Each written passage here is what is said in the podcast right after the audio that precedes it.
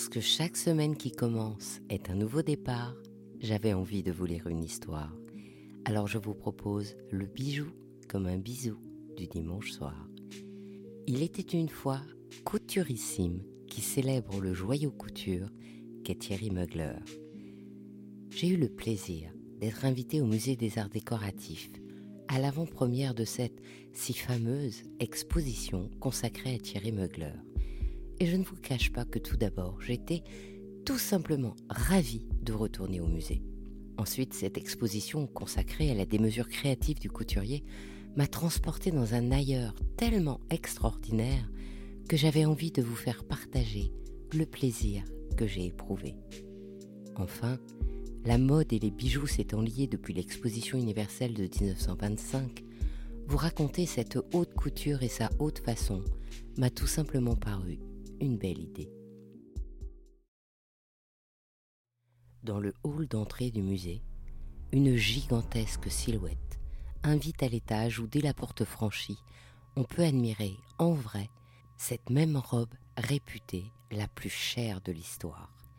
C'est un fourreau entièrement formé d'écailles iridescentes. Le bas de la jupe et des manches se mue en longues crinières L'abdomen est annelé et articulé comme celui d'un insecte et rutile de sa couleur or.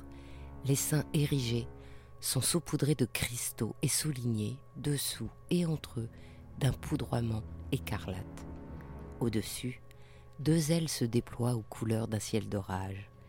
La femme, transformée ainsi en créature hybride, devient dans cette création une chimère, magnifique, présenté en point d'orgue de la collection éponyme de haute couture automne-hiver 97-98.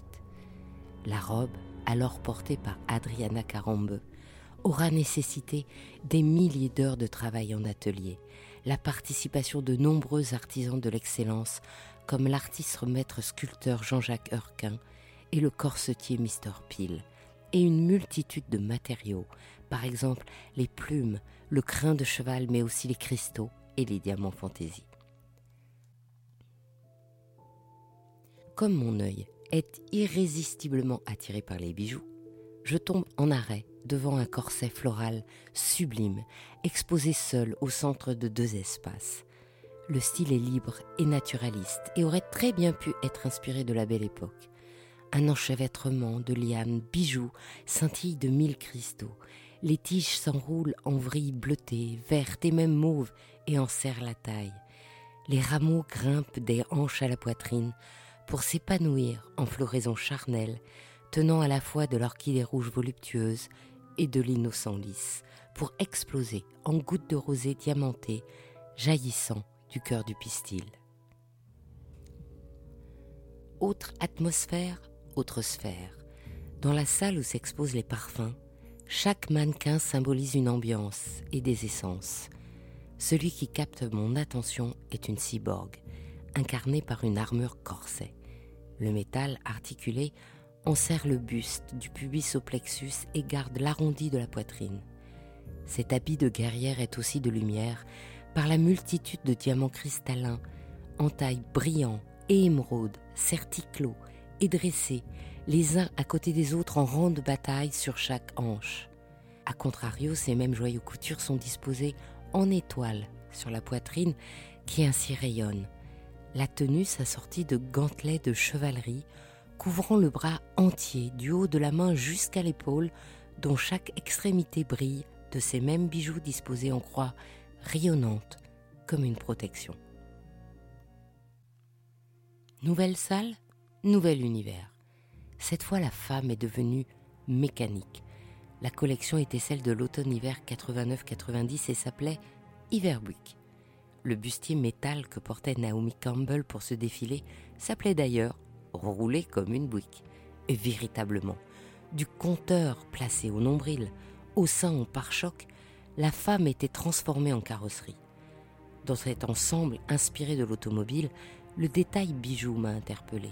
En effet, ce bustier ne comportait aucun accessoire, puisqu'alors chaque détail reflétait à la fois l'esprit de cette inspiration mécanique et également faisait référence à la beauté des voitures américaines des années 50, où l'on savourait à la fois l'esthétisme de la mécanique et le luxe de ses finitions. Mais juste à côté, la silhouette présentée est un fantasme de pneus créé par le designer Abel Villarreal. En cuir et caoutchouc, les crans dessinent leur voie en suivant le cintrage du tailleur et la basque se gonfle comme une chambre à air. Même le bibi, crânement incliné sur l'œil, est une petite roue. Et là-dessus, un sautoir de grosses perles percutant le pneumatique noir de sa blancheur et de son ruissellement, se double autour du poignet pour se garer, finalement, sur le sac à main conçu en morceaux de jante. Au-delà des carapaces, antennes, yeux de mouche et ailes de papillon qui signent la collection Insectes, j'ai repéré dans une vitrine, entre les croquis du parfum Angel et une lettre de Jack Lang, une broche mille pattes longue comme les devants de corsage d'autrefois, en métal doré. Le corps du scolopendre s'articule autour d'une colonne vertébrale formée d'une double rangée de cristaux bleus et verts en taille baguette, d'où partent une à une des pierres taillées en navette couleur de savorite, adossées chacune d'une perle d'or, d'où s'échappe un fil doré recourbé donnant parfaitement l'illusion du mouvement des pattes.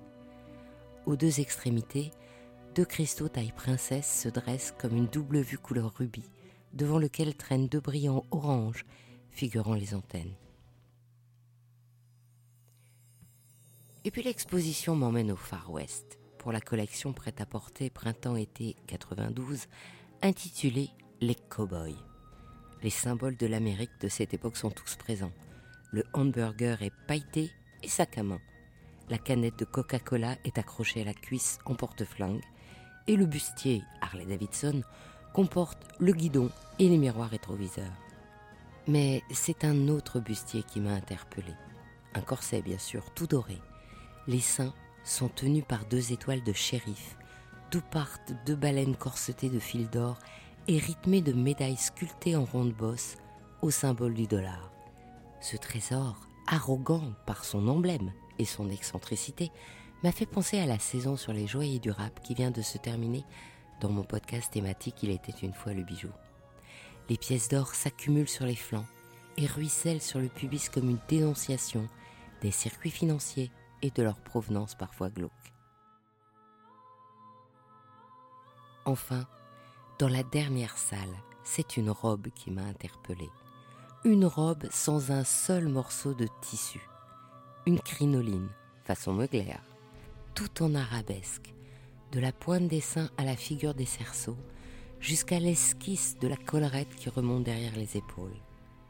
Partout se suspendent des pampilles de cristal transparentes et des pendeloques de perles dorées dans une magnificence très Versailles. Sur la hanche droite, le croissant de lune souriant auquel s'accroche une étoile est en sequin et surplombe une orchidée d'or, détournant subtilement les symboles royaux la toilette se complète d'une coiffe en pointe, cerclant le front comme un bandeau des années folles revisité en casque bijoutier. Par le motif central de deux soleils brillants, encadrés de deux gros cabochons rouges profonds, précédés d'un joyau en losange et surmonté d'une grosse gemme hexagonale. Attachés de chaque côté de la coiffure, les cristaux ruissellent jusqu'aux épaules comme d'immenses boucles d'oreilles en cascade. Que l'on connaisse ou pas la mode, cette exposition interpelle. On se rend bien compte de la réflexion du couturier sur le porté. Les matériaux alors inusités comme le plexiglas, le chrome ou le caoutchouc changent la façon de concevoir le vêtement et donc le corps et modifient le concept du chic et du luxe par leur télescopage avec les cristaux, les broderies et le soin apporté aux détails. Si la silhouette Mugler est parfaitement reconnaissable, taille étranglée, jupe serrée crayon, poitrine dressée, veste ajustée aux basques sculptées, l'interprétation que nous pouvons faire de cette femme Mugler est intimement liée aux variations sociétales. Au moment où Thierry Mugler la crée, il est en totale rupture avec le look flower power des 70s. Un peu comme Christian Dior qui, avec le style New Look, voulait des robes construite, moulée sur les courbes du corps féminin dont elle styliserait le galbe. La différence, c'est que le principe féminin de Mugler est une super-héroïne. Bien sûr, elle est fatale et hyper féminine, mais aussi cyborg, guerrière, maîtresse. Elle correspond à une reconnaissance de leurs compétences et de leurs responsabilités que les femmes revendiquent à partir des années 80. La nouvelle génération qui cherche aujourd'hui à mêler harmonieusement travail et famille, responsabilité et maternité dans une démarche d'authenticité et de naturel ne se reconnaîtra peut-être pas dans cette image féminine, à moins qu'elle ne voie dans cette différence et cette exubérance créative le droit à l'individualité et la pluralité des beautés. Qu'importe au fond, puisque Thierry Mugler a fermé sa maison de couture en 2001. Quelque part, cet artiste, qui semble avoir changé de voix souvent, est en fait l'exemple de notre époque en quête de sens. Jeune danseur classique, il découvre le spectacle. Formé à l'architecture, il crée une mode hyper structurée et devient photographe avec les plus grands comme Helmut Newton en pensant ses campagnes publicitaires. Quand il décide d'abandonner la couture pour l'univers du spectacle, il réunit, dans les faits, tous ses parcours, qui se retrouvent dans ses nouvelles activités de metteur en scène, mais aussi créateur de costumes et photographe. Et même si Thierry veut maintenant qu'on l'appelle Manfred, Mugler rassemble toujours la même intensité créative.